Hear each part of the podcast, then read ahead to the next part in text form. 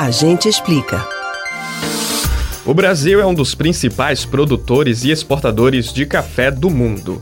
Isso tem a ver com a tradição no país, que envolve o cultivo de grãos da bebida.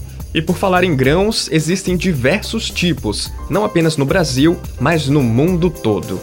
E você sabe quais são eles e que diferenças existem para cada tipo de grão de café? A gente explica. Primeiro é fundamental entender que existem dois principais tipos de grão de café: robusta e arábica. Esses são os mais produzidos e comercializados no mundo todo, e ambos têm origem na África. O tipo robusta continua sendo muito produzido no continente africano e na Ásia Menor. Já o tipo arábica ganhou força no Brasil e na Colômbia.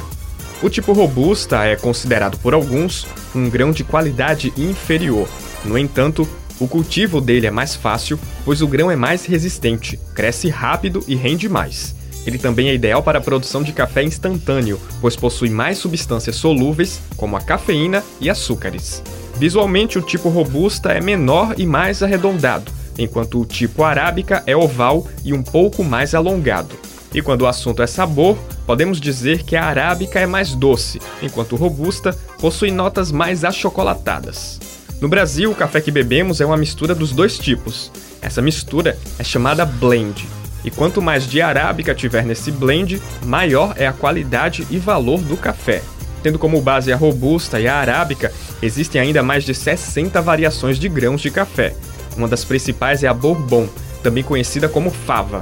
Considerada uma das melhores variações para a produção de cafés gourmet, o tipo Bourbon possui um aroma intenso e sabor adocicado. Existem ainda os tipos Mundo Novo, Acaiá, Icatu, Obadã, Rubi e muitos outros, cada um com pequenas variações de sabor, cor, textura e aroma, além de infinitas possibilidades de blends. Você pode ouvir novamente o conteúdo do Agente Explica no site da Rádio Jornal ou nos principais aplicativos de podcast: Spotify, Deezer, Google e Apple Podcasts. Max Augusto para o Rádio Livre.